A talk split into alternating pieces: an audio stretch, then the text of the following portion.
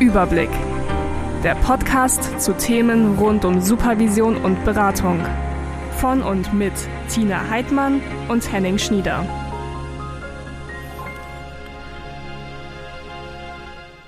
Herzlich willkommen an alle, die uns zuhören. Hallo Tina. Hallo Henning. Tina, wir wollen uns heute dem Thema Körper in Supervision und Beratung widmen. Was fällt dir zum Thema Körper in der Supervision ein? Ich habe erstmal ähm, in der Vorbereitung auf die Folge so an Körper insgesamt gedacht und ähm, an ein Lied habe ich mich erinnert. Ich weiß nicht, ähm, ist vielleicht nicht so ganz deine Zeit gewesen, aber Counting Crows, das Lied Colorblind, kennst du das? Natürlich. Da ist eine Stelle, ähm, da singt er I am covered in skin, no one gets to come in, pull me out from inside. Also ich bin von Haut bedeckt, keiner kann reinkommen, ähm, hol mich raus von, von innen. Und ähm, so mhm. ausgehend von dieser Textstelle habe ich gedacht, ja, das stimmt ja irgendwie, weil also mein Körper, auch natürlich die Haut, die dazu gehört, ist diese ähm, Verbindung zwischen meinem Inneren und der äußeren Welt. Also alles, was im Inneren passiert, wird über meinen Körper transportiert in das Außen. Also über Sinne, alle über, also alle Sinne, die ich habe, schmecken, fühlen, ähm, sehen. Also so kommt es rein in, in mein Inneres und über ähm, Ausdrucksformen, also Kleidung, Sprache, alles an nonverbaler Kommunikation geht es raus, also das Innere nach außen. Würde ich sagen, sozusagen bildet mein Körper eine Art kommunikative Brücke zwischen mir und der Welt. Ja, so verstehe ich erstmal meinen Körper. Und ich merke das immer, also es ist einem ja nicht so bewusst, du, du, du machst das ja sozusagen so automatisiert, das sind ja keine Vorgänge, die dir immer so klar sind, sondern immer dann, wenn du eine Störung merkst, dann merkst du, dass was nicht geht. Also wenn ich Schnupfen habe und nicht riechen kann, merke ich, dass ich eine Nase habe. Wenn ich ähm, Ohrenschmerzen habe und nicht gut hören kann, dann merke ich, dass ich Ohren habe. Und genauso auch im, im Sozialen, also wenn der Körper irgendwie eingeschränkt ist, kommuniziert er auch anders. Und im Sozialen kann die Kommunikation ja auch missverstanden werden. Also meine körperlichen Signale, die ich aussende, die etwas innen repräsentieren, treffen ja auf etwas außen, auf eine Person im Außen, im sozialen Kontext und können da aber auch missverstanden werden, je nachdem, wie diese Person geprägt ist und wie die Kommunikation über Körper gelernt hat. Ähm, und dann wird es ja interessant für uns in allen sozialen Settings, also auch in der Supervision. Also wie interpretiere ich bestimmte körperliche Merkmale oder Ausdrucksweisen von Körperhaltungen, ähm, also körperlich, also wie jemand sitzt, ähm, sich bewegt, ähm, den Blick niederschlägt und so weiter. Und, und so nimmt es eben sozusagen ja Teil an jeglicher Kommunikation. Wir transportieren aber auch, habe ich gedacht, darüber Status. Und ich habe an ein Beispiel denken müssen. Ich war mit meinem Mann auf einem Open Air und ich habe ähm, einen ehemaligen Kollegen gesehen aus der äh, Psychiatrie, einen ärztlichen Kollegen. Und der lief dann halt so rum mit seinen flatternden langen Haaren und ähm, leger gekleidet, so wie ich ihn halt kenne. Und sagt, guck mal, das ist der und der. Und mein Mann sagt, wie, der ist Arzt. Hä? Der sah ja gar nicht so aus. Und er meinte dann, der sieht ja eigentlich genauso aus, wie die Leute aus seiner Sicht wahrscheinlich aussehen, die in der Klinik als Patienten unterwegs sind. Aha. Und dann dachte ich, ja, sehr spannend. Also was man an einem Körper alleine durch die äußere Erscheinung schon festmacht, was man für Zuschreibungen hat an Körper. Wie muss denn ein Arzt aussehen? Wie muss ein Psychiater aussehen? Wie sieht ein Klient aus? Wie sieht ein Supervisant aus? Ja, also diese Verbindung zwischen Status oder ähm, Wissen, Intelligenz, Können, alles, was so wir an Zuschreibungen an Menschen haben, wie die auch mit dem Körper verknüpft sind. Und da habe ich dann gedacht, das passiert ganz bestimmt auch in Supervision. Mhm, spannend. Wie ist es bei dir? Ja, ich habe ähm, bei der Vorbereitung auf diese Folge sind mir total viele biografische Dinge eingefallen, äh, die auch mit meinem eigenen Körper zu tun haben, insbesondere aus der Pubertät, viele, viele beschämende ähm, Dinge auch. Ähm, und ich habe so drei Sachen, die mir, die mir eingefallen sind im Kontext von mir selber und meiner Arbeit, die ich gerne erzählen würde.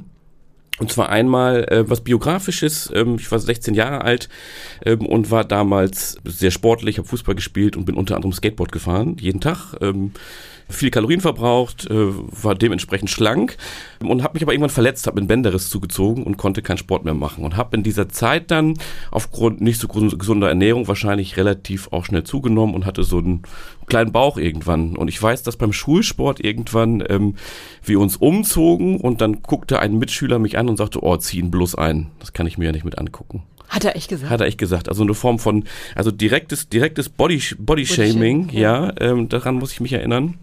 Und dann aus meiner Zeit in der Jugendhilfe ähm, fiel mir eine Situation ein, die auch wieder ein bisschen komisch war. Und zwar gab es einen Jugendlichen, ich nenne ihn jetzt mal Justin, schulabstinent, wenig Selbstwertgefühl, aus einem ganz schwierigen familiären Kontext und ist mal wieder nicht zur Schule gegangen und er saß bei mir im Büro ähm, und ich sagte, boah, ich habe irgendwie, irgendwie habe ich total Hunger.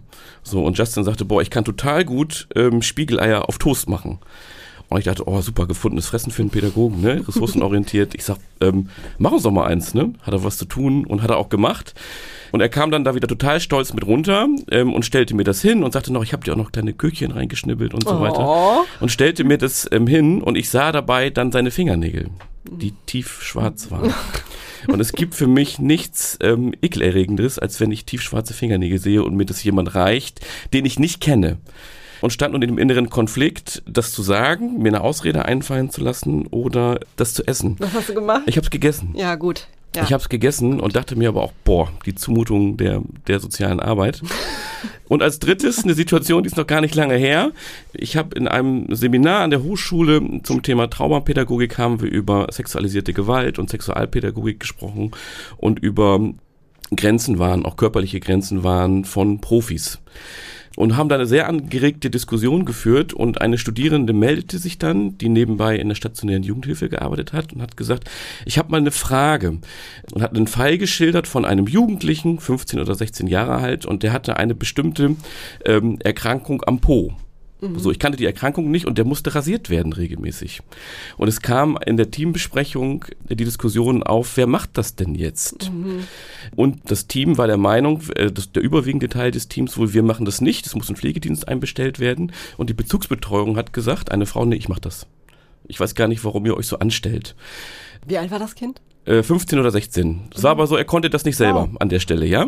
Und es entbrannte eine total, ich habe, oh super, ähm, Rollenset aufgemalt, ja, ganz wie in der Supervision und habe dann mit den Studierenden erarbeitet, was muss, kann und soll eigentlich ein, ein Sozialarbeiter, Sozialarbeiterin in der stationären Jugendhilfe. Und daraus hat sich eine total differenzierte und spannende Diskussion ergeben. Und das Bild war total ähm, ähm, differenziert, ja. Also es gab einige, die gesagt haben, nee, auf keinen Fall, ich kann mir das überhaupt nicht vorstellen, bis äh, Studierende, die gesagt haben, okay, wenn ich jetzt so drüber nachdenke, zu wem hat er eigentlich Vertrauen, was bedeutet das für den, wenn jetzt ein Pflegedienst kommt, ich glaube, ich kann mir das doch vorstellen.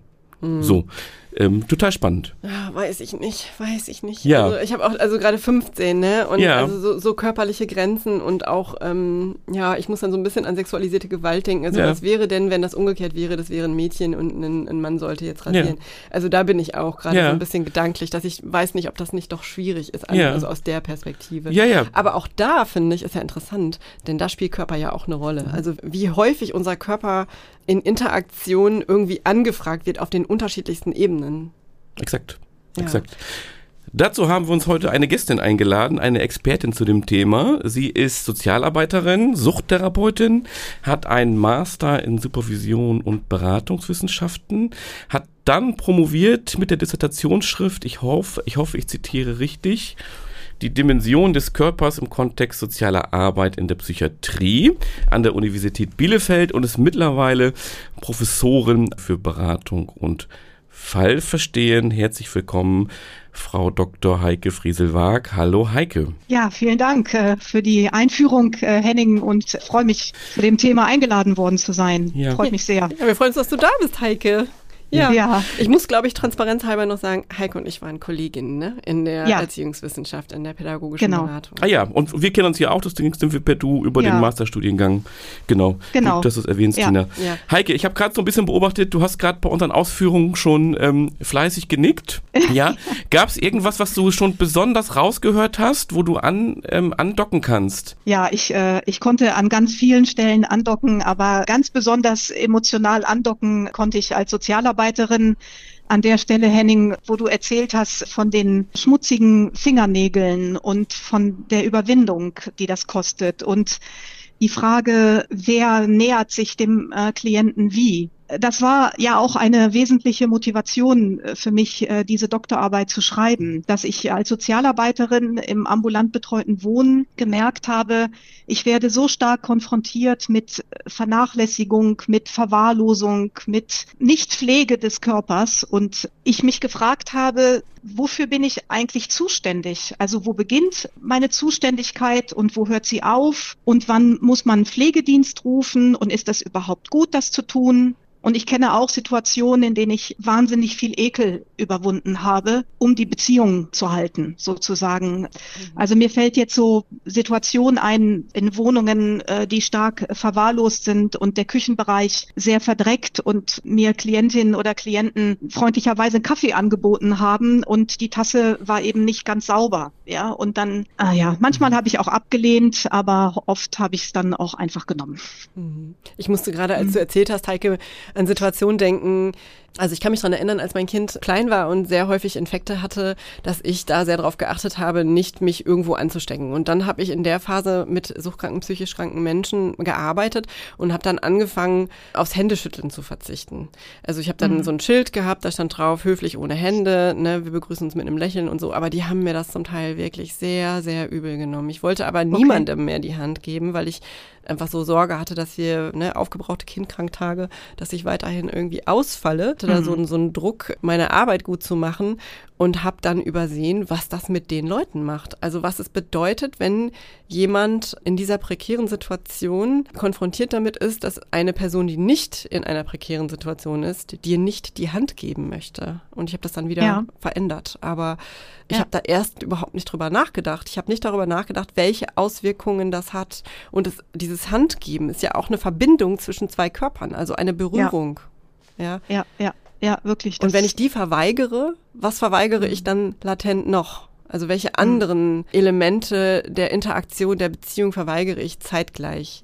weil ich die Hand verweigere? Das waren so Fragen, die ich mir damals gestellt habe. Ja, ich glaube, dass das wirklich ein Ritual ist, was nicht zu unterschätzen ist, gerade aufgrund, ja, jetzt wieder beim Thema Körper, aber äh, der habituellen Unterschiede zwischen uns und unseren Klientinnen und Klienten, die ja oft auch da sind, weil wir aus unterschiedlichen Milieus stammen ich habe das den Händedruck oft auch als etwas empfunden von, das ist so dieses, ja, wie soll ich sagen, dieses menschliche. Wir geben uns die Hand. Das ist eben diese Begegnung und ich glaube, für viele ist das eben auch eine Brücke, die es braucht, eine körperliche Brücke mhm. die ein Stück auch Normalität signalisiert zwischen Professionellen und ihren Adressaten. Mhm. Ja, und es gehört zum gesellschaftlichen Konstrukt. Also es ist ja Kultur. Es ist so ein Ausdruck von Höflichkeit und von Respekt ähm, mhm. dem anderen gegenüber. Und wenn wir das verweigern, als Professionelle verweigern wir auch, wäre jetzt so meine Idee oder meine Hypothese, verweigern wir auch den Respekt der anderen Person gegenüber. Mhm. Aha, interessant. Also das, das Kulturelle, aber auch eben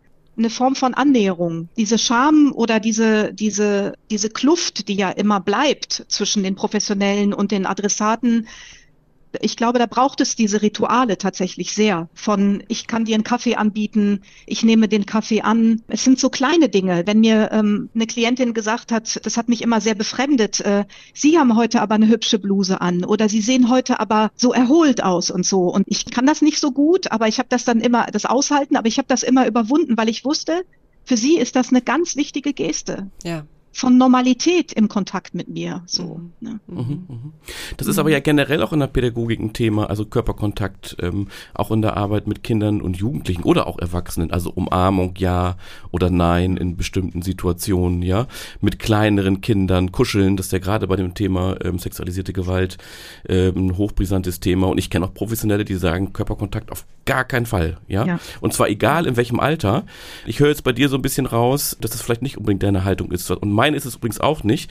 Was würdest du denen entgegnen? Also gerade vielleicht auch in der Arbeit mit allein bindungsorientiert zu gucken, ja, wenn ich mit, mit mhm. kleineren Kindern arbeite, dort den Körperkontakt komplett zu verweigern. Also, nee, es ist nicht meine, meine Haltung, den Körperkontakt komplett zu, zu verweigern.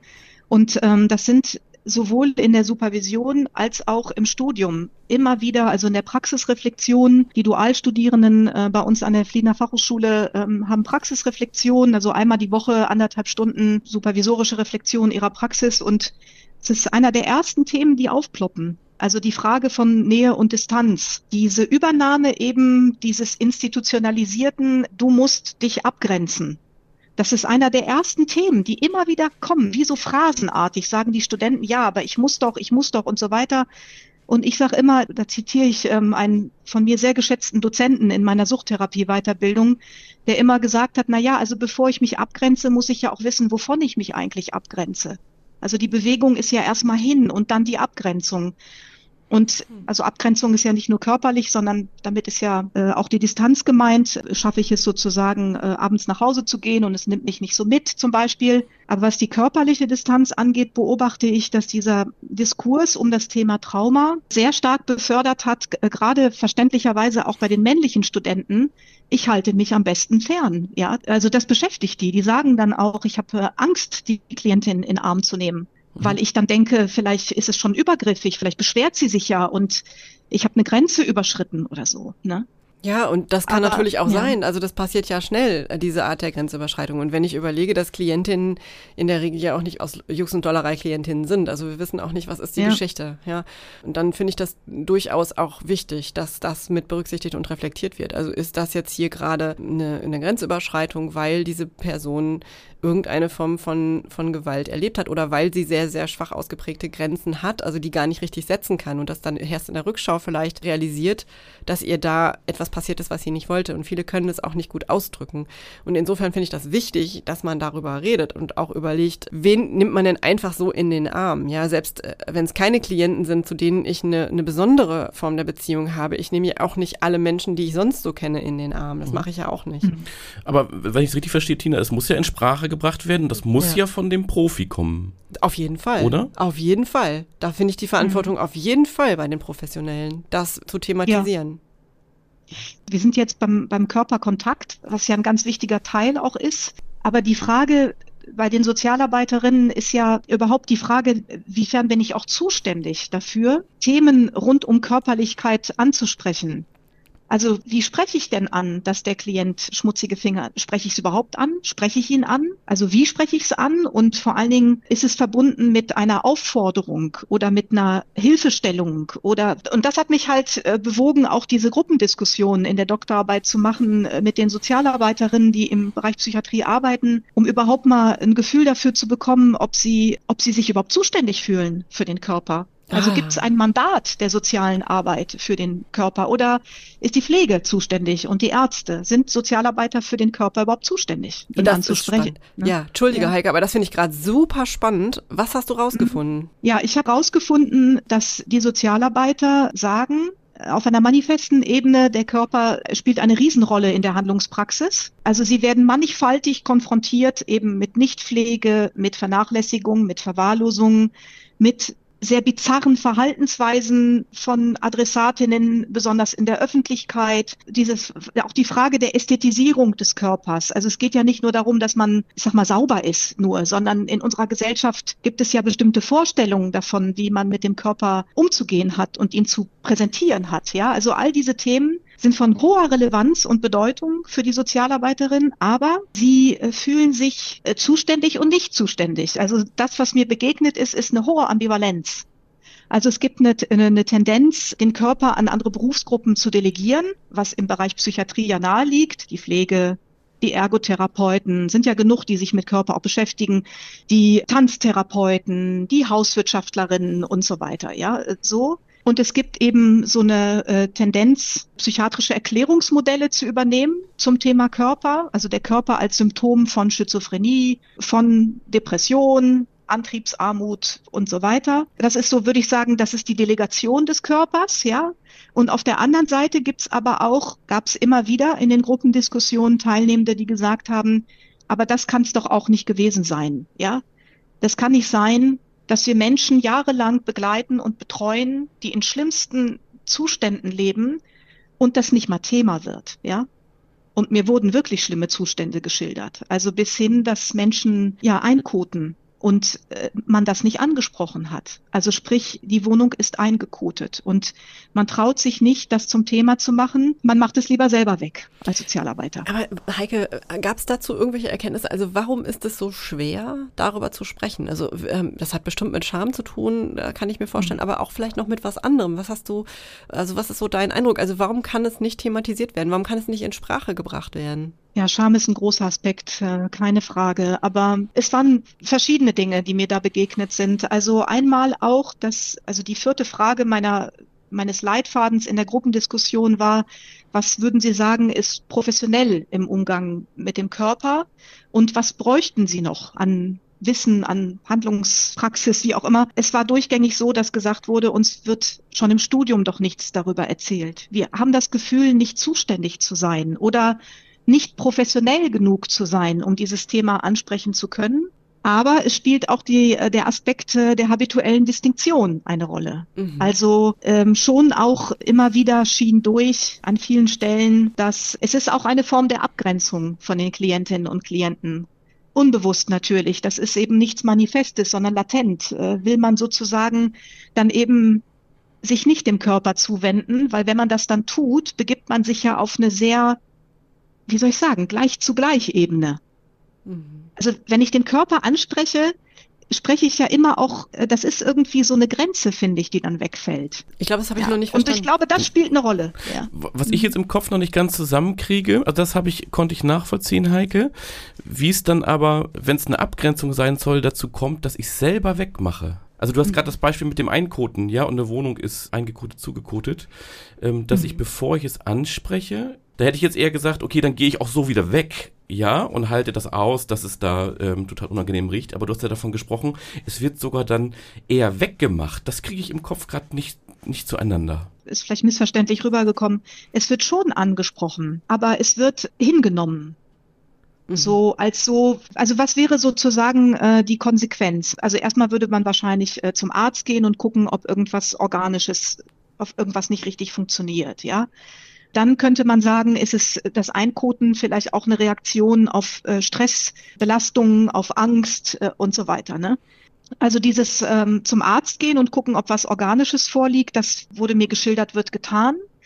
Aber darüber hinaus wird es nicht problematisiert oder thematisiert. Also es wird sozusagen dann hingenommen, weil eben nicht weiter geguckt wird. Der Klient sagt dann, ja, ich will aber auch nicht in eine stationäre Einrichtung, also hat Angst auch in eine stationäre Einrichtung zu kommen. Der Sozialarbeiter möchte dem das auch nicht. Und dann wird's eben weggewischt. Und der Klient will vielleicht auch keinen Pflegedienst, der kommt. Also interessant, dass du, dass du weggewischt sagst, weil es wird ja, was ja vor allem weggewischt wird, ist, habe ich gesagt, auf beiden Seiten die Gefühle. Also da mhm. fehlt ja die Gefühlsarbeit sozusagen auch des Profis. Ja, was macht das mit mir? Ähm, mhm. ich finde das da ekelig. Ich finde so. das ekelig. Ja. Hat er einen Raum, ja. um das auszusprechen äh, an der Stelle? Mhm. Und ja vor allem das ähm, Pädagogische. Also das sozialarbeitisch Richtige ist ja, ich gucke, ich leite andere Hilfen ein und gucke, ist das was organisch, medizinerisches? Das scheint ja getan zu werden. Aber das nächste mhm. ist ja, die Beziehungsarbeit ähm, und das direkte, die direkte Pädagogik im Face-to-Face-Kontakt und sich mit dieser Problematik auseinanderzusetzen. Aber was wäre denn dann die Lösung? Was, was, sollten die, was sollten die tun? Ja, das ist eine gute Frage. Mir fällt dazu ein, vielleicht auch einfach, ja, wie soll ich sagen, also es gibt ja eine Tendenz, ich habe ja im Bereich Psychiatrie geforscht, ne, und da gibt es ja eine Tendenz, dass vermeintlich über die Diagnose alles klar sei, ja. Also nehmen wir das Beispiel Schizophrenie, Minussymptomatik, Antriebshemmung, Rückzug, Isolation, Vernachlässigung der Körperpflege. Vermeintlich ist dann alles klar, ja, der, der kotet ein, weil er schizophren ist, ja. Oder als Nebenwirkung der Psychopharmakase. Das ist tatsächlich da spricht man über das Thema Körper, wenn es um Nebenwirkungen, Begleiterscheinungen äh, vom Psychopharmaka geht. Aber es würde ja verlangen, sozusagen, finde ich, dass man darüber hinaus äh, ins Gespräch geht und versucht wirklich mal zu verstehen, warum kotet derjenige ein? Hm. Also welche was Bedeutung das? hat das? Ne? Was, ja. Also was wird ja. auch noch damit ausgedrückt, wenn wir überlegen, dass der, dass der Körper sich ausdrückt als Medium sozusagen in der Kommunikation. Ja. Was wird darüber ausgedrückt? Mhm. Also eigentlich habe ich, ich ja. habe gerade an sowas gedacht und dachte mir, ja, so banal kann es ja nicht sein, aber vielleicht, also in vielleicht Anführungszeichen so banal, banal, ja? ja. Also weil ich ja sonst auch Phänomene anspreche, wenn sich jemand selbst verletzt hat, wenn jemand gewalttätig ja. war, äh, ähm, betroffener geworden ist ähm, und die Arbeit habe ich gerade gedacht mit der eigenen Gegenübertragung mhm. auch, ne? Und Selbstoffenbarung. Mhm. Genau. Ja, da muss man immer gucken, wie ist die Beziehung, ja. Ähm, mhm. Aber eigentlich sind es ja, also eigentlich ja vermeintliche, ähm, einfach nicht, ähm, aber professionelle Gesprächstechniken, die zur Anwendung kommen müssten, wenn es nicht so unglaublich tabu und schambesetzt wäre. Und weißt du, was ich gerade gedacht habe? Das ist doch interessant, weil bei Kindern machen wir das. Also Ja. wenn die Klienten Kinder sind, ist es automatisch, dann würde man sagen, worauf scheißt er? Ne? Also was so, das, ne? genau. das wäre dann die Ja. Frage, ja. Da, wü- das würde man machen. Und das hört aber irgendwann auf. Wann hört es auf? Also wenn, wenn die in die Pubertät kommen, wenn die, wenn der Körper sich zu einem erwachsenen Körper verändert, ähm, dann verändert sich auch der Umgang damit? Oder wann würden wir sagen, verändert es sich? Ja, so Goffman ist ja ein Soziologe, der sich viel mit Körper auch beschäftigt äh, hat und gesagt hat, es gibt ja schon auch sowas wie eine heilige Sphäre um uns herum, ja. Und die zu überschreiten, also dazu gehört eben dieses sich annähern dem Körper, ja. Deswegen habe ich vorhin auch gesagt, in dem Moment, wo man das zum Thema macht im Umgang mit den äh, Klientinnen und Klienten, durchbricht man auch, durchbricht man ja diese habituelle Schranke. Mhm. Das ist mehr dieses von gleich zu gleich. Also Mhm. Mhm. Und das würde auch Ich- dann, also weil zwischen Kind und Erwachsenen ja ein deutlicher Unterschied ist und es ist eben nicht gleich zu gleich, aber in dem Moment, wo die Person einen erwachsenen Körper hat, verändert sich das, weil dann ist es eine Interaktion zwischen gleich zu gleich. Wäre es so? Ja, es ist, ähm, es ist eine Interaktion von, von gleich zu gleich. Also es ist eben kein kindlicher Körper mehr. Aber in dem Moment, wo der Körper gebrechlich und behindert ist oder so, habe ich dieselben Phänomene wieder beobachtet. Mhm. Aber diesmal wird der Körper, wird es dann eben nicht wie bei einem Kind, ne, warum machst du denn in deine Windel? Was, was ist da los? Das macht man dann nicht mehr so, sondern man, man schreibt es der Erkrankung, der psychiatrischen Erkrankung zu, subsumiert es darunter und bemüht sich dann eben nicht mehr darum, wirklich zu verstehen. Vielleicht kotet der Klient ja immer dann ein, kurz bevor der Sozialarbeiter äh, kommt. Ja, Mhm. da, Oder in Mhm. bestimmten Situationen, wenn er mit seinem Vater Kontakt hat oder äh, wenn er von der Arbeit kommt, weil es ihn angestrengt hat, was weiß ich. Also es gäbe Mhm. ja viele Gründe und Mhm. warum er wieder so regressiv wird. Genau. Also und das ist interessant, dass ja, dass auch die Psychi psychiatrische Diagnose als so unveränderlich im Verhalten gedeutet wird. Das ist ja auch nochmal, das ist Ja. ja quasi naturalisiert. Also Genau. ähm, dann brauche ich ja mit keiner psychischen Erkrankung eigentlich mehr arbeiten, wenn ich davon ausgehe, dass Symptome überhaupt nicht behandelt werden können. Das fand ich interessant. Ja. Und zum Thema, ähm, Tina, du hattest das Beispiel, also wann hört das auf? Mich würde mal interessieren, also wie ist denn dann der Umgang, also generell auch von Profis mit kleinen Kindern, die einkoden? Ist der sensibel und empathisch?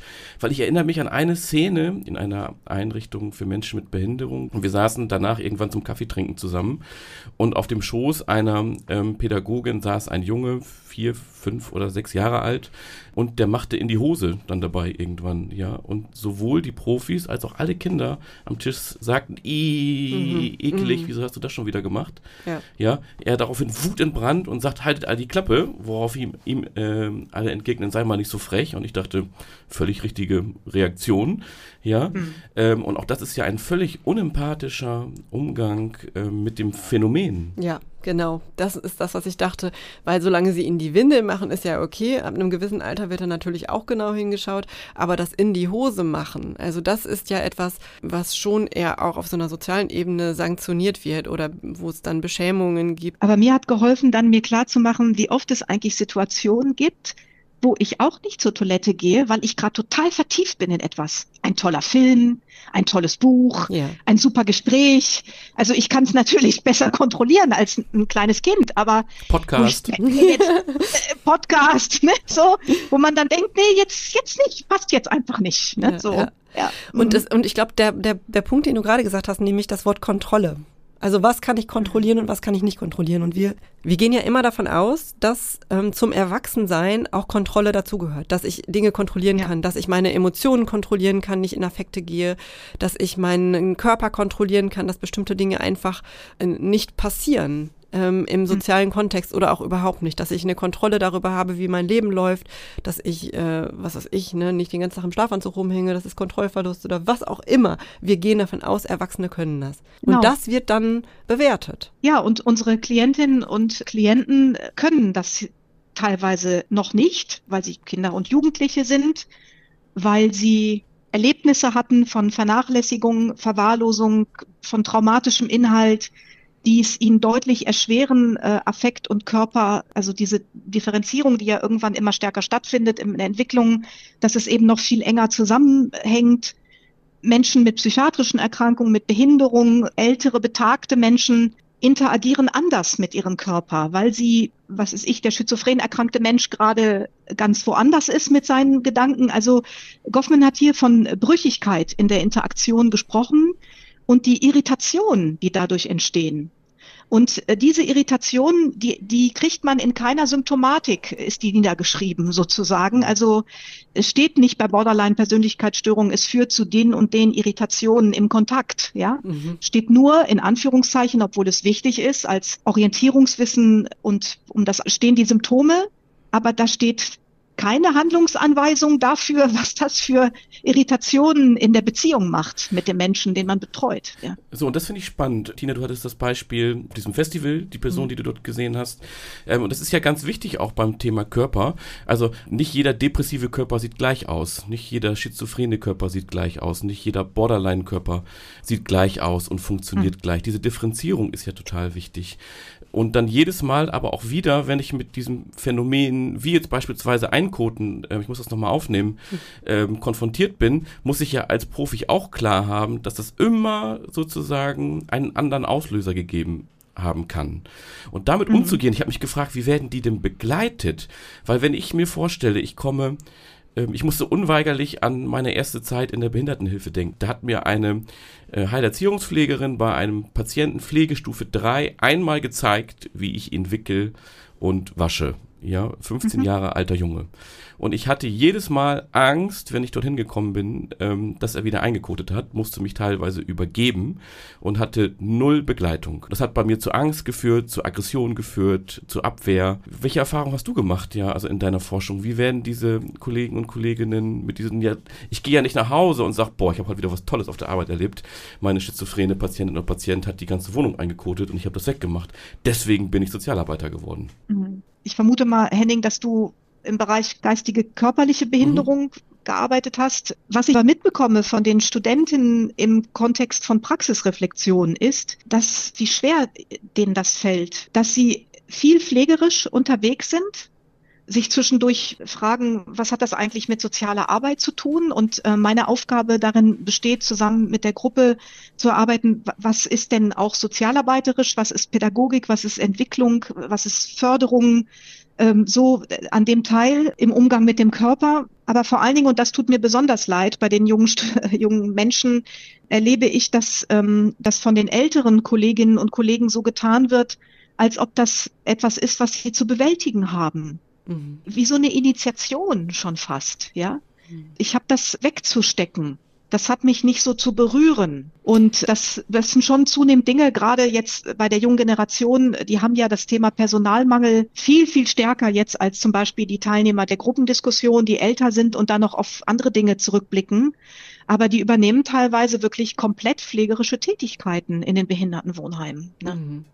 Da würde ich gerne nochmal anknüpfen. Du hast nämlich eben auch von dieser medizinischen Betrachtung des Körpers gesprochen und wie das auch einen, einen großen Anteil hat in der, in der sozialarbeiterischen Betrachtung des Körpers. Und ich hätte eigentlich gedacht, es gibt hier einen Unterschied. Und nachdem ich dir jetzt aber so zugehört habe, stelle ich das mal in Frage und überlege, wie wird denn dann Körper betrachtet? Also wenn wir davon ausgehen, Personen, die im psychiatrischen Umfeld tätig sind, übernehmen diese medizinische Betrachtung des Körpers, dann fällt ja, ja. was weg. Dann fällt ja der ganze soziale Aspekt weg. Was, was du eben auch gesagt hast, was ist dann der Orientierungsrahmen, wenn ich das Soziale rausnehme? Mhm. Also meiner Prof innerhalb meiner Profession, was ist mein Orientierungsrahmen? Genau, das ist und war in der Gruppendiskussion ein großes Thema und ist auch in den Praxisreflexionen ein großes Thema.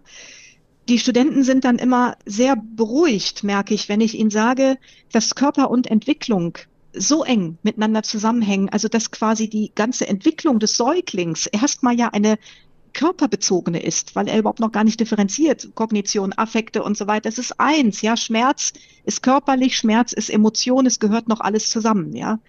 Und das sozusagen bei biografischen Belastungen, zum Beispiel, wenn ich mich damit auseinandersetze, dass ich eine Depression habe, ja, auch regressive Prozesse in Gang gesetzt werden, die eben befördern, dass man dann sich eben nicht pflegt und, und wäscht, ja, weil man in so ein Stadium wieder regrediert, in dem es umso das ist eine Theorie von Max Schur, einem Psychoanalytiker, der eben von Resomatisierung und Desomatisierungsprozessen gesprochen hat. Ne? Und gesagt hat, im Grunde im Erleben von Angst werden Resomatisierungsprozesse wieder treten ein. Ja? Und die Studierenden sind immer ganz beruhigt, wenn ich ihnen sage, das ist auch Teil unserer Profession.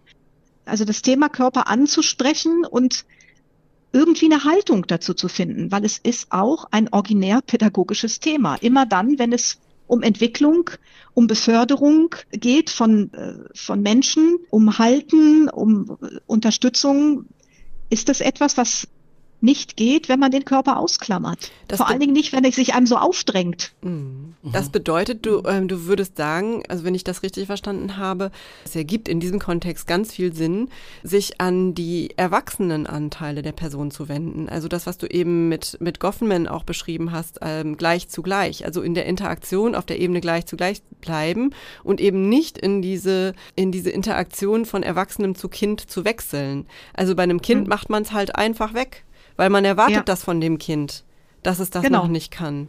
Ja? Ja.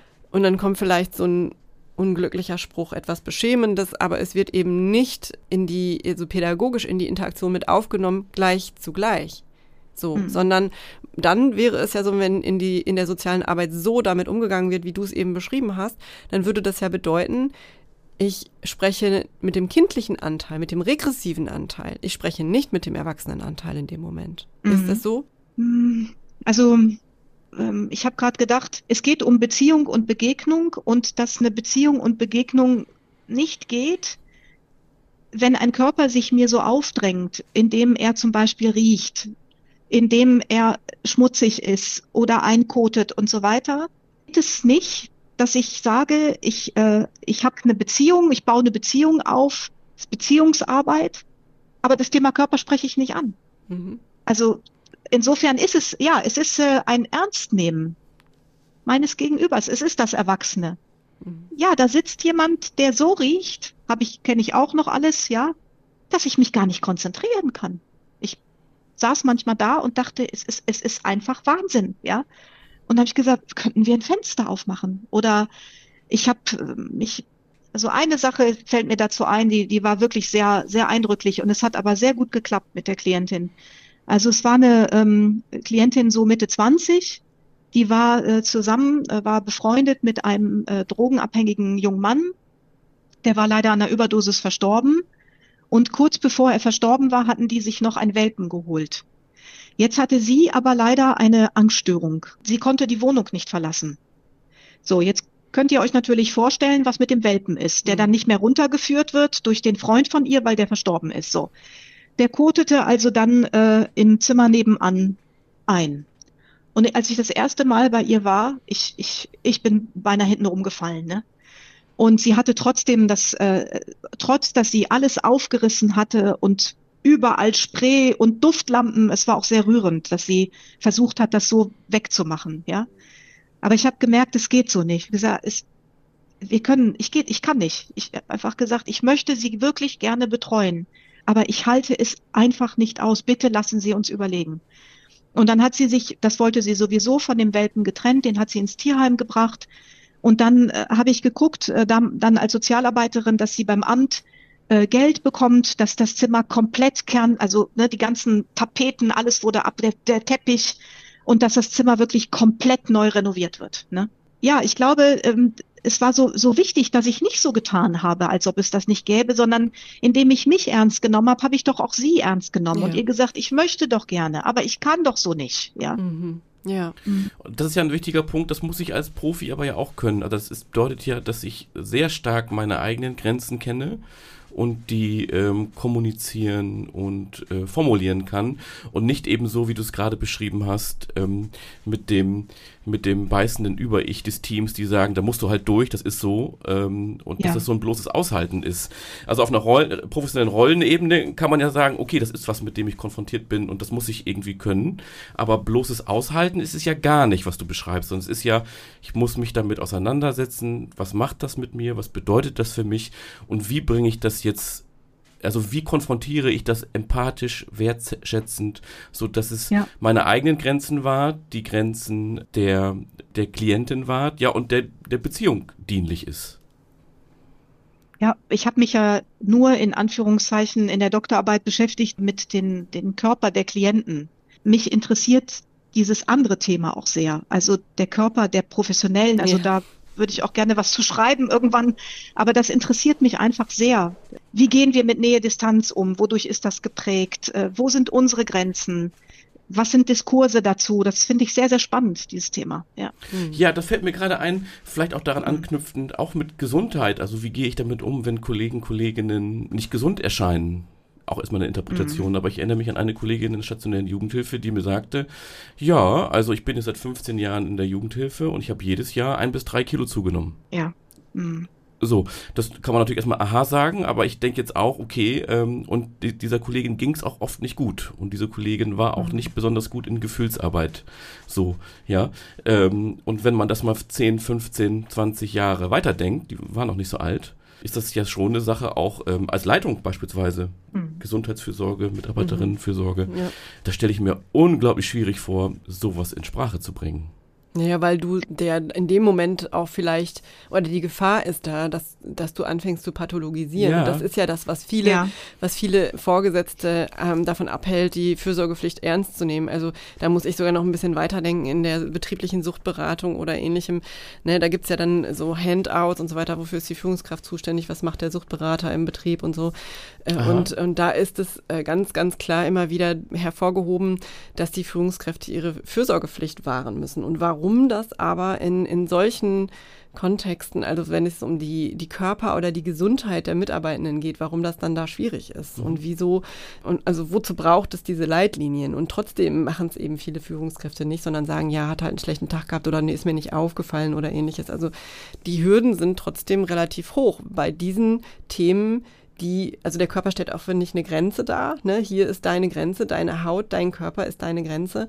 Und dann muss ich sozusagen eine Grenze überschreiten, indem ich das kommentiere, indem ich das anspreche, indem ich sage, da läuft etwas nicht. Und das ist schwierig. Man kann auch daneben liegen, wenn es zum Beispiel um Sucht geht. Ne? Es kann auch sein, dass die Person deshalb so rote Augen hat, nicht weil er gekifft hat, sondern weil er die ganze Nacht mit dem Baby wach war. Oder Heuschnupfen. Oder Heuschnupfen hat. Oder ja. Heuschnupfen, ja. Ja, oder ähnliches. Also man kann auch daneben liegen. Und ich finde das richtig, dass du sagst, ja, ähm, im Rahmen der Fürsorgepflicht müssen solche Dinge wahrgenommen und irgendwie auch angesprochen werden. Ich sehe aber auch, dass das in der Praxis unglaublich schwierig ist. Ja, ich erinnere mich an ein Beispiel in einem Vorstellungsgespräch, hat sich eine Kollegin vorgestellt ähm, und die hatte Kratzer am Arm. Überall. Und wir haben danach überlegt, ähm, ich habe dann ähm, meiner Kollegin gesagt, ist dir das aufgefallen, die Katze am Arm? Sie sagt, ja, ich war mir unsicher, ob ich das jetzt so direkt ansprechen kann, ähm, weil wir, also wir hatten die Sorge, dass sie sich, das waren auch also frische Kratzer, dass sie sich akut selbst verletzt, stationäre Jugendhilfe, äh, würde ich sagen, ist auf jeden Fall was, was ich bei der Einstellung ansprechen müsste, also liegt da Ja. gerade akut was vor. Kann auch sein, dass sie sie einen. Fahrradunfall hat Ja, oder eine eine Katze. Katze. Wir haben es angesprochen, sie Ja. hat eine Katze. Siehste, ja. Oder ein Hund oder Ja. irgendwas anderes. Und ähm, ja, stell mal vor, ihr hättet es nicht angesprochen, wärt bei euren Zuschreibungen geblieben und hättet sie nicht eingestellt. Das heißt, es hätte, also diese körperlichen Merkmale, die sie dann in dem Moment gezeigt hat, hätten dazu geführt, dass sie einen Job nicht bekommen hätte. Also es hat Auswirkungen. Ne? Oder, oder nicht ansprechen, einstellen und es ist ein, Psychi So. akutes psychiatrische Störung. Und dann bringst du die Jugendlichen in Gefahr, Mhm. sozusagen. Ich, das finde ich auch hochspannend. Bevor wir jetzt aber wechseln zum, zum Körper von dem Professionellen, Heike, wo du gerade ja auch nochmal ähm, angeknüpft hast, das finde ich nämlich ist wichtig. Es gibt ja mehr als einen Körper, der in der Interaktion beteiligt ist. Es ist nämlich nicht nur der Klientenkörper, der Blick geht nicht nur in die eine Richtung. Die Klienten schauen auch den Körper der Professionellen sehr genau an. Und Ja. ähm, also das finde ich spielt auch eine ganz, ganz große Rolle. Und da bin ich auch nochmal bei so Zuschreibungen von, traue ich der Person das zu, dass die das kann und weiß. Also was ist, wenn die, die Professionelle kommt und hat einen, hat vorher was gegessen oder der Kaffee ist übergeschwappt und das T-Shirt ist befleckt, ne? Traut sich dann der Klient das anzusprechen oder was, äh, was für Bewertungen passieren dann im Klientenkopf, so im Sinne von, kriegt's ja selber nicht hin, ne? Und jetzt äh, soll ich hier aber meine Bude aufräumen und wie läuft die eigentlich rum? Oder der Knopf von der Bluse ist auf und man kann den BH sehen oder irgendwas, ja? Oder man hat Schweißränder, weil es Sommer ist oder so. Also auch Klienten äh, nehmen doch den Körper als allererstes wahr von den Professionellen. Auch das spielt rein in die Interaktion. Absolut. Das ist ein ganz spannender Aspekt. Den habe ich nicht so beleuchtet. Aber also ich habe lange im Suchtbereich ja gearbeitet und äh, hatte gute Kontakte zur äh, Drogenberatung hin und habe ab und zu da auch ähm, hatten wir so einen so so einen Bus, mit dem wir auf die auf die Rue, also auf den Straßenstrich äh, rausgefahren äh, sind. Und die äh, Kollegen, die mit dabei waren, das war eine Zeit, wo ich in der Aidshilfe gearbeitet habe, ich habe gedacht, also rein äußerlich ist jetzt nicht mehr so viel Unterschied zwischen den Klientinnen und den, den äh, Profis. Ne? Also ja. es gibt halt auch, ja, wir reagieren auch natürlich auf das Umfeld, in dem wir arbeiten, sei es indem wir, wie du gesagt hast, Henning, zunehmen oder anfangen eben auch selber nicht mehr uns so zu pflegen, bei mir war es zum Beispiel so, ich habe immer, als ich im, mit, äh, als Sozialarbeiterin gearbeitet habe, ich bin nicht so ganz groß und habe immer hochhackige Schuhe getragen. Und als ich an der Uni angefangen habe, 2013, hatte ich das Bedürfnis nicht mehr. Mhm. Und ich habe das erstmal gedeutet als, äh, ich bin umgeben von jungen Leuten ja, das spielte natürlich eine Rolle. Also wenn mit vielen 20-Jährigen oder so Mitte 20-Jährigen äh, ist es auch kein Thema, in Sneakers rumzulaufen oder auch mal nicht ganz so schick, ja. Aber ich habe dann später, als ich mich mit der Dissertation auseinandergesetzt habe, begriffen, es war auch eine Form von, ich hebe mich ab von dem Dreck in den mhm. Wohnungen. Also ich bin höher als der Dreck, ja.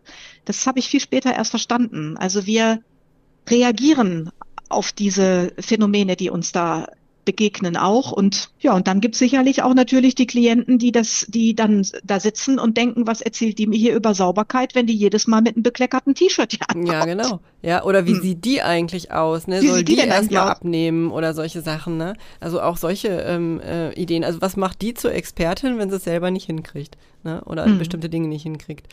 Und auch ähm, in die andere Richtung, ähm, wo du gerade gesagt hast, irgendwie hochhackige Schuhe. Also äh, man kann ja den Körper ganz unterschiedlich betrachten. Medizinisch haben wir eben angedeutet, aber es kann ja auch ein Ausdruck von Lifestyle sein. Also das, was ich ähm, mhm. zeige an Symbolen an meinem Körper, kann auch Ausdruck von Lifestyle sein. Und dann kommt eine Sozialarbeiterin, äh, die aussieht wie aus dem Modemagazin. Also welche Zuschreibungen haben dann Klienten oder wie groß ist dann auch die Distanz oder die Distinktion zu einem ungepflegten mhm. Klientenkörper? Finden die das dann gut oder blöd oder verändert das die Beziehung? Und auch unter Sozialarbeitern erlebe ich das manchmal, dass das, einen, dass das was ausmacht. Also jemand, der sich sehr, sehr, sehr viel Mühe gibt, attraktiv im Äußeren zu erscheinen, dass da Zuschreibungen passieren. Frauen, die sich schminken, sind so und so. Männer, mhm. ähm, ne, die Parfum tragen, sind so und so. Oder ne, wie sieht der überhaupt aus? Äh, trägt hier so, so Anzug äh, oder irgendwas im, äh, im Sozialarbeiterjob, das passt nicht. So, sowas wird ja auch auffallen und zu Reaktionen führen. Ja.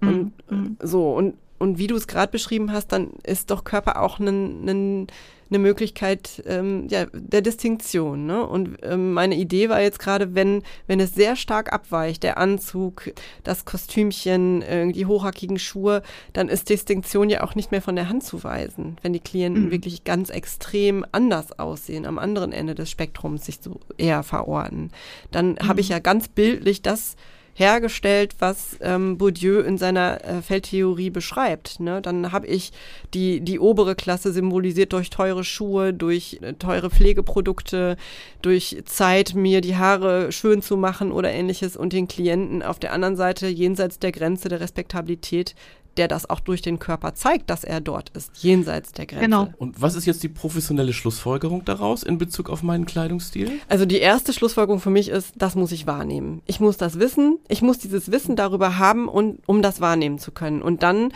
gibt es verschiedene Möglichkeiten, das kann man ja diskutieren. Also eine wäre zu überlegen, äh, muss ich etwas ändern an meinem Auftreten im professionellen Kontakt um diese Grenze zu verringern? Oder lasse ich es so als Ausdruck Aha. meiner Authentizität, äh, nutze das aber für die Beziehung in anderer Art, also indem ich bestimmte Dinge auch verbalisiere oder ähnlich. Also mache ich mich ähnlich oder bleibe ich, bleibe ich so stark anders markiert? Und beides hat einen Effekt. Ich muss es aber wissen. Und das ist total spannend, dass du das sagst. Und ich habe das, also gerade als Heike, als du das Beispiel mit den Schuhen ähm, erwähnt hast, habe ich, ich habe immer, als ich in meiner Rolle als Fachberater war in der stationären Jugendhilfe oder Leitung, habe ich immer darauf geachtet, dass ich zumindest einen Sakko anhabe. Um das zu markieren. Um das zu markieren und weil ich gesagt, das ist meine Arbeitskleidung, das ist mir ganz wichtig. Und es fiel mir immer wieder, habe ich auch so so gespürt wie, oh, ich gehe jetzt einfach mal, ich greife mir irgendwas aus dem Schrank, so, ne? Oder ich komme heute hier ins Podcaststudio und habe jetzt eher Freizeitklamotten an und kurze Hose, würde mir in der Uni nie passieren. Mhm. Wenngleich ich da auch den Sog der jungen Studierendenlandschaft spüre, ach, was soll's, ne? Mhm. Baseballjacke an, weite Hose, ähm, so wie früher und ähm, Hauptsache, ich hab was drauf, so, ne? So wie Eddie Vedder, ähm, mhm. Sänger von Pearl Jam in kurzer Hose, Sneakers und einer Flasche Wein auf die Bühne und singt trotzdem geil. So, ja, ne? Ja. ja da muss ich jetzt gerade dran denken. Und was du ja beschrieben hast, Tina, ist, dass ich reflektieren muss, ich drück's mal ganz platt runter, verbessere mich gerne, muss ich ein bisschen schicker werden oder unschicker? nicht muss ich das werden, sondern welche Auswirkungen hat das in den ja. Interaktionen? Mhm. Also das einfach zu wissen, dass es eine Rolle spielt, das finde ich ist sozusagen Professionswissen und dann zu überlegen, welche Rolle spielt das in dieser spezifischen Interaktion und was mache ich damit? Ich würde nicht sagen, es braucht sowas wie eine Berufskleidung, aber ich weiß, es gibt Menschen, die sagen das, dass es das braucht ne, was weiß ich, Jeans mhm. und T-Shirt mhm. äh, ne, und flache Schuhe, so ganz neutral. Und da gibt's gute Argumente dafür. Ich weiß nicht, ob das unbedingt so sein muss, aber äh, es gibt natürlich da auch Grenzen. Ich würde jetzt nicht gerade in ein Setting gehen, wo ich weiß, äh, was weiß ich, in, in, ähm, im Strafvollzug, wo Männer sitzen, die ähm, sexuelle Übergriffe verübt haben, würde ich als Frau tatsächlich den kurzen Rock nicht anziehen. Ja, ja, Wobei sicher. ich weiß, ja. dass das keine Rolle spielt bei sexualisierten mhm. Übergriffen. Da ist es völlig egal, was du anhast. Da mhm. kannst du auch äh, eine äh, Neoprenanzug anhaben und darüber noch ähm, Walla Walla Kleidung und so weiter. Ja, Das ist völlig egal. Ja. Interessiert nicht. Ja. Aber ich würde das dann als unangebracht mhm. empfinden. Mhm. Weil es diesen Aspekt der Sexu mhm. Sexualität so stark in den Vordergrund rückt. Mhm. Ja. Ja, ich glaube, was du gesagt hast, Sina, das, das Wahrnehmen erstmal und das irgendwie einordnen können über Wissenszusammenhänge, die man dann hat. Also diese Tendenz eben, die entweder Diagnose oder bestimmte Milieus, aus denen unsere Klientinnen und Klienten stammen oder äh, Dinge, die eben wir als äh, eher Mittelschichtsangehörige als befremdend, irritierend, äh, nicht okay finden. Und immer, wenn diese Tendenz aber besteht, dass sozusagen diese Differenz äh, nicht wahrzunehmen als etwas, was eben auch altersbezogen, statusbezogen, geschlechtsbezogen, also diese ganzen sozialen Merkmale eben nicht mehr wahrzunehmen, sondern zu sagen, ja, das ist jetzt, weil der, weil der, weil er traumatisiert ist. Genau. Kann halt nicht anders, ja. Mhm. Oder so sind sie halt mal nun mal die Traumatisierten. Ich glaube, wenn man diese Tendenz wahrnimmt, sie auch wirklich ernst zu nehmen und zu sagen, warum fällt es mir gerade so schwer, diesen Menschen als ein soziales Wesen zu sehen. So wie ich auch, ja, mit seinem eigenen Körperausdruck, der für seine Schicht spezifisch und normal ist. Mhm. Ja. Mhm. Und jetzt vor allem die Selbstreflexion, der eigene ja. Körper ist ja auch nie vollständig sauber. Und wir haben ja alle auch Situationen nee. nach wie vor, wo wir ja. denken, oh mein Gott, mhm. so, ja? Und das ist ja auch ein wichtiger Teil der, der Selbstreflexion, um auch Projektionen zu vermeiden. Ähm, nur eine Frage, die ich euch beiden gerne stellen würde, im Kontext von Supervision. Gab es oder habt ihr Supervisionserfahrungen, gemacht und auch Interventionen vielleicht selbst getätigt oder in Teambesprechungen gehört, wo direkt der Körper eines anderen Supervisanden adressiert wurde? Ja, habe ich absolut. Und ich kann das leider hier nicht erzählen, weil das aktuelle Prozesse Aha, sind. okay. Ah, okay. Mhm. Ich habe es noch nie erlebt. Mhm. Nein, ich habe es nicht mitbekommen. Ich auch nicht. Mhm. Ich auch nicht. Doch. Und das ist, das ist ein absoluter Tabubruch mhm. in, der, in der mhm. Sitzung gewesen. Mhm. Na, glaube ich. Ich erinnere mich ähm, also, also an leibliche Gegenübertragung an starke. Mhm. Also dass ich während einer ähm, Fallbesprechung starke Kopfschmerzen bekommen habe und mir die auch sonst danach nicht erklären konnte. Oder an einer Einzelsupervision. Und ich hatte das immer, wenn das ähm, war eine ähm, Pädagogin aus einer Erziehungsstelle, Immer wenn die mir gegenüber saß, hat sich mein Nacken sofort angespannt und ich konnte sozusagen, alles in mir hat sich total verspannt und ich konnte sie teilweise nicht angucken. Ich bin dann an, irgendwann angefangen, teilweise zu schreiben, um wegzugucken, weil das so starke Auswirkungen auf mich hatte und hatte mich lange gefragt, was das bedeutet und sie hat irgendwann aber in einer ganz späten Sitzung, als wir über ihre Biografie gesprochen haben, erzählt, dass sie als junge Frau damals ähm, vergewaltigt worden ist. Mhm. So, und ich hatte da dann die Fantasie, ähm, ob das sozusagen, das alleine Sitzen mit ihr, mit mir im Raum, auch bei ihr so starke ähm, Angst noch hervorgerufen hat, die ihr gar nicht so klar war, die sich sozusagen körperlich bei mir bemerkbar gemacht hat. Aber auch das wäre ja was, also leibliche Gegenübertragung, ne? Also ganz konkret, Ekel kann ja zu, ich habe es davon beschrieben, eigenem Erbrechen führen. Mhm. Ja. Mhm. Mhm. Ja, der Körper als Resonanzraum, Ja. ne? Und zwar in beide Richtungen. Ja. Ne? Das, auch das ist ein ganz, ganz wichtiger Aspekt von Körper. Also diese phänomenologische Perspektive, so zwischen zwei Körpern besteht eben ein, ein zwischenleiblicher Raum, so und die Resonanz, die da entsteht, ja. Und Mhm. die, auch die ernst zu nehmen, ja, so wie du das getan hast, ne? Mein ganzer Nacken äh, spannt sich irgendwie an. Ne? Mhm.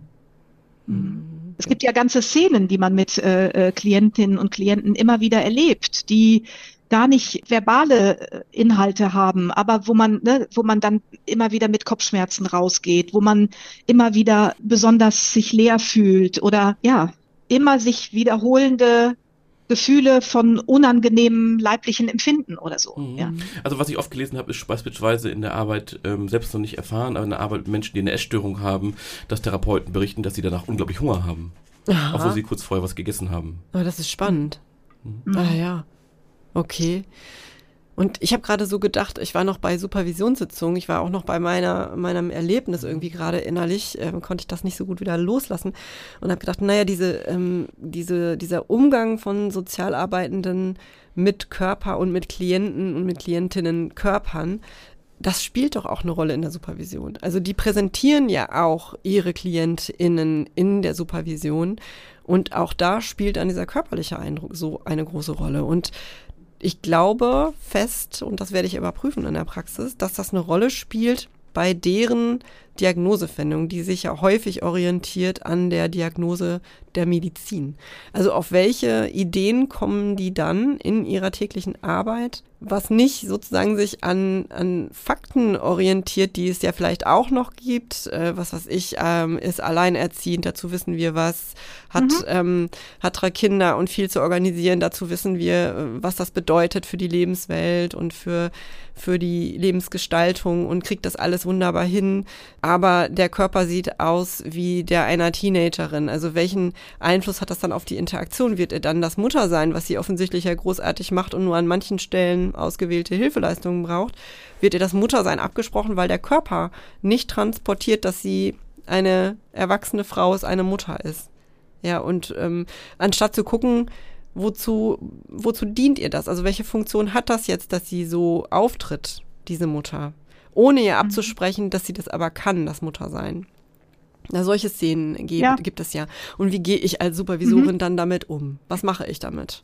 Also folge ich dieser, dieser ähm, ja tatsächlich ja unreflektierten, erstmal ausgesprochenen Wahrnehmung zum Klientinnenkörper und lasse, lasse diese Färbung, die dadurch entsteht, lasse ich die bestehen oder wie krieg, also wie gehe ich damit um? Beeinflusst mich das auch in der Art und Weise, wie bei mir Bilder erzeugt werden zu dem Fall? Ne? Das, ja, das ist äh, so ein Beobachterstandpunkt, der ja oft eingenommen wird. Also die Martina Klausner, äh, äh, es gibt leider nicht so viel Veröffentlichungen, die explizit das Thema Körper zum Thema machen, aber in ihrer Studie, die sie äh, auch äh, gemacht hat in, in einer Psychiatrie, äh, beschreibt sie nochmal, wie das Körperliche genutzt wird, um die Diagnose zu bestätigen.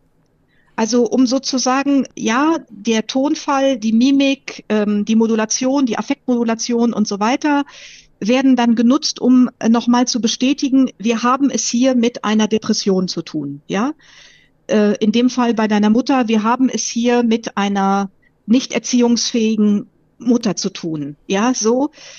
Also das ist eben kein verstehender Zugang, äh, den man einnimmt, sondern ein Beobachterstandpunkt, Mhm. den man einnimmt. Und der Körper dient sozusagen dazu, um Informationen zu sammeln, die einen Eindruck bestätigen sollen. Sie beschreibt das sehr eindrücklich, wie bei diesem psychopathologischen Befund, den die Psychiater erstellen, wenn jemand aufgenommen wird in der Psychiatrie, wie dann sozusagen das körperliche Intimsitzung immer nur dann zur Sprache kommt, wenn es darum geht, nochmal das zu untermauern. Ja, es stimmt. Das kann ich Es mir ist vorstellen. So. Boah, das ja. kann ich mir total gut vorstellen. Ich habe direkt Anschluss ähm, an verschiedene Sitzungen. Die Jugendliche hat, hat ähm, ja. ja, also ganz typisch, ne? also die Jugendliche hat, die hat, hat auch ein Essproblem. Ne? Und das auch noch. Und, dann das wird auch noch angeführt, so. genau. Also Und merke ich auch bei mir auch selber, noch. wie oft ich das höre und das nicht weiter darauf eingehe. Also wie Ja. sehr das auch bei mir selber eine Leerstelle ist. Und bei dieser, ähm, den Körper als Diagnoseinstrument zu nehmen und dann das andere abzusprechen. Mir fällt mhm. gerade das Beispiel, das, ähm, was ja total durch die Medien ging, ähm, die grünen Politikerin Ricarda Lang, die sich ja in der Pressekonferenz, wie ich finde, völlig zu Recht darüber geäußert hat, dass wir zu viel Süßigkeitenwerbung haben und wie dieser ja. Frau dann abgesprochen wurde aufgrund ähm, ihrer körperlichen Erscheinung, dass sie dazu nichts sagen darf, ja. Das ist verrückt, und nicht ne? nur abgesprochen, sondern zutiefste Beschimpfung und Beleidigung, ja. Ich habe das, ich habe mir mal die Mühe gemacht, mir das bei YouTube auch durchzulesen, was da so gefallen ist, ja. Also erschreckend und grauenhaft. Bin danach gleich bei den Grünen eingetreten, um zu stärken. also, ja, aber das ist ja, so ein, das ist ja so ein, so ein Beispiel, ja, da wird der Körper wird genommen, er wird interpretiert und in erster Linie für meine Zwecke, ja, und ihr wird abgesprochen, dass sie in der Sache, von der sie berichtet, ähm, darüber nicht berichten darf und das auch falsch ist. Mhm. Das ist ja eine unglaubliche mhm. Deutungsmacht, die Absolut. ausgesprochen wird. Und ich glaube, das ist noch ein wichtiger Begriff, den hast du auch genannt, Heike, ähm, Deutungsmacht. Also ich mhm. nehme mir heraus, in dieser Art und Weise der Bewertung des anderen nur aufgrund seiner äußeren Erscheinung und seiner, seines Umgangs mit seinem eigenen Körper, äh, nehme ich mir heraus, hier Deutungen vorzunehmen und mhm. eigne mir an damit, dass ich das beurteilen mhm. kann, dass ich die Macht habe, die Person da einzustufen, wo ich sie einstufe. Und ich glaube, dass das nichts ist, was nur spezifisch im Umfeld von Psychiatrie passiert, sondern dass das etwas ist, was wir alle tun im Alltag ständig. Mhm. Unbewusst. Ja, und die soziale Arbeit hat eben so eine Tendenz dann immer, es gibt immer wieder in Supervision, aber auch vor allen Dingen im Kontakt mit Studenten, wie normativ argumentiert wird. Also das nicht aushalten können von, ich weiß gerade mal nicht weiter oder dieser Klient überfordert mich, er macht mich hilflos. Also eben mal die Gegenübertragung, das einfach mal aushalten zu können, ja. Sehr schnell wird dann äh, in so Kategorien wie, mir fällt dazu eine Supervisionssitzung ein, da ging es um ein Paar, beide geistig behindert, hatten ein Kind bekommen und bekamen auch viel Unterstützung vom Jugendamt. Und ich weiß nicht, so von dem, was die mir geschildert haben in der Supervision, habe ich gedacht, ja, natürlich brauchen die Unterstützung, besonders dann, wenn das Kind älter wird und eben kognitiv möglicherweise die Eltern nicht mehr mitkommen äh, können in dieser Weise, ja. Aber erstmal, was mir so geschildert wurde, hat mir gar keine Sorge gemacht. Aber die waren ganz aufgeregt und erregt und in Sorge. Und, äh, und dann habe ich gesagt, was ist denn Ihre Sorge? Schildern Sie doch bitte jetzt mal Alltagssituationen im Umgang mit diesen Kindern, die Sie beunruhigen. Ja, und dann sagten sie, ja, also ähm, es sei so, dass das Kind äh, viel Fernsehen gucken würde. Ich sag, was ist viel in Ihrem Erleben? Ja, so schon äh, mal so anderthalb Stunden, sagen die am Tag. Wie alt ist das Kind? Ja, so fünf Jahre. Ja, sage ich, kann man sich ja drüber unterhalten, ob das viel oder wenig ist.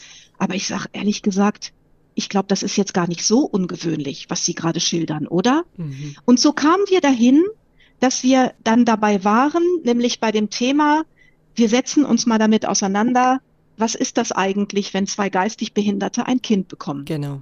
Das ist so. es doch. Das ist doch der Punkt. Und das war die Angst, die dahinter, ja. also die, die Empörung, die Angst, dieses, aber auch andere, die gesagt, aber warum denn nicht? Mensch, und uns guckt doch auch keiner in die Häuslichkeit, wie wir unsere Kinder so erziehen und so weiter. Also das war wirklich hochspannend. Und ich habe noch mal gemerkt, wenn Unsicherheit da ist, neigt man dazu, ganz normativ auf den Körper zu gucken. Mhm. Was ist ein anständiger Körper sozusagen? Und ja. was ist ein Ich bin auch nicht frei von der Tendenz, ne? Also muss ich jetzt auch, also wie oft habe ich das gemacht in ja, der Vergangenheit? Und das, ne? das will ich gerade damit sagen. Also ich glaube, wir alle tun das, aber äh, das finde ich jetzt gerade trotzdem nochmal einen wichtigen Punkt. Was ist ein anständiger Körper? Was markiert einen anständigen Körper? Was ist es? In der gesellschaftlichen Norm, ja, meinst du? Ja, genau. Mhm. Oder auch in der sozialen Arbeit. Ab wann ist der Körper anständig? Also keine Gerüche, die unangenehm sind. Mhm. Ne, kann aber dann sein, dass das Deo oder das Parfum, was man trägt, für jemanden dann doch unangenehm ist. Also weil man diesen, diesen fruchtigen Duft nicht mag oder so. Ja, also wer bestimmt es denn, was der anständige Körper ist? Man muss gewaschen sein, okay, alles klar. Mhm. Ja, was noch? Ja, man darf auch, glaube ich, nicht zu attraktiv sein. Ah, ja. ja. also auch diese Themen äh, waren Thema in, in Supervision im Bereich der Behindertenhilfe.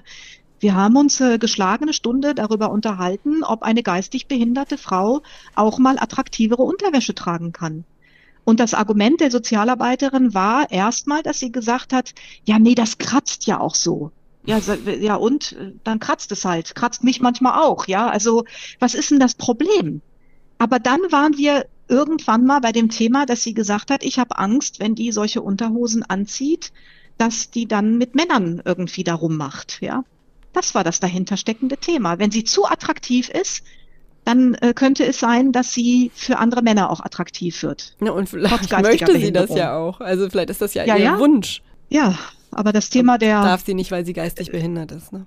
Ja, und weil, weil man natürlich schon, verstehe ich auch, dass, ich verstehe, dass die Sozialarbeiterin, wenn sie Leute lange begleiten, auch Sorge haben, dass eine geistig behinderte Frau schwanger werden könnte und kann sie damit umgehen und überfordert sie das und so weiter. Aber ich glaube, das sind viel primitivere Ängste, die dahinter stecken und viel primitivere Abwehrmechanismen. Also so darf eine geistig behinderte Frau auch schöne Sexualität haben. Ja. Darf sie attraktiv sein. Genau. Und ich, also ich finde, da sind wir ja bei einem, ähm, auch bei einem, also gerade wenn soziale Arbeit Körper einordnet, auch bei einer unrühmlichen ähm, Geschichte der sozialen ja, Arbeit, genau. ja, im Dritten Reich. Mhm. Ähm, ja, das stimmt. Also ja. ähm, das Euthanasieprogramm und so weiter, ja, und die soziale Arbeit war ja da die, also eine der dienenden Professionen ähm, mhm. für die Nationalsozialisten. Ähm, und das Thema ist, müsste ich jetzt mal gucken, auch in Ausbildungsstudiengängen zu wenig, also gerade in Bezug darauf, ich glaube, nicht enthalten. Was ich mich jetzt auch noch frage, wir müssen auch so ein bisschen auf die Zeit gucken, was ich mich jetzt noch frage ist, Henning, taucht es auf, das, das Thema Körper, taucht es irgendwie auf in Ausbildungsgängen der Supervision? Als Träger von Insignien, ja. Also als mhm. Markierung von Status. Okay, das ist durchaus auch vorgekommen. Aber ist es anders thematisiert worden? Ist es so, wie du es jetzt aufgezogen hast, Heike? würde ich nicht sagen, mhm. dass ich das schon mal irgendwo so gehört habe. Nee, in der Tiefe und in, de, mhm. in dem Detailreichtum nicht. Nee, müsste ich jetzt nochmal grübeln. Also Katharina Gröning, äh, die Studiengangsleitung des Masters Supervision und Beratung, hat ja zum, also zum Glück uns auch sensibilisiert für diese Themen wie Habitus, wie Macht über den Körper, über die Unterdrückung des Körpers und so weiter, über Scham, ne? Scham, Entweihung ja. und Scham, was sie selbst geschrieben hat. Aber ja, es ist, es ist ein Thema, über das man wirklich viel äh, sprechen kann und was ja selber auch viel in einem anrührt die Sozialarbeiter sagen, und ich kann mich auch nicht erinnern, ich hatte zwar im Studium Sozialmedizin zum Glück und auch eine wirklich gute Psychiaterin, die das gelehrt hat, aber ähm, es ist im Studium kein Thema. Nee, genau, das kann ich bestätigen. Bei uns im Studium Soziale Arbeit hier an der FH in Bielefeld war das damals auch kein Thema. Also nur ja. in der Sozialmedizin, aber dann auch nicht als Körper, sondern da ging es eher auch um Diagnosen und Auswirkungen. Genau. Körperarbeit schon, Studiengang Soziale Arbeit. In, ja, Körperarbeit schon. Ähm, ja. Und interessanterweise gibt es ja auch den, Stang, den Studiengang Physiotherapie. Also das ist da ganz anders. Also die haben auch einen anderen, mhm. ich habe da mal gelehrt, da gibt es auch einen anderen Bezug zum Thema Körper, Körperlichkeit. Also das spürt man richtig im Umgang mhm. ähm, mit den Studierenden. Und der Körper ist natürlich auch logisch durch den Studiengang sehr viel mehr Thema. Tina, hast du noch was? Sonst müssten wir, glaube ich, auch generell mhm. langsam. Ja, ich würde Heike gerne noch fragen, ja. ähm, Heike, was, was glaubst du denn, was müssen wir wissen? Also was müssen wir wissen oder auch was müssen Sozialarbeitende wissen? Und dann stellvertretend, was müssen wir als Supervisoren wissen, wenn wir mit diesen Menschen in den Supervisionen zusammenkommen? Was braucht es, um das Thema bearbeiten zu können? Professionell.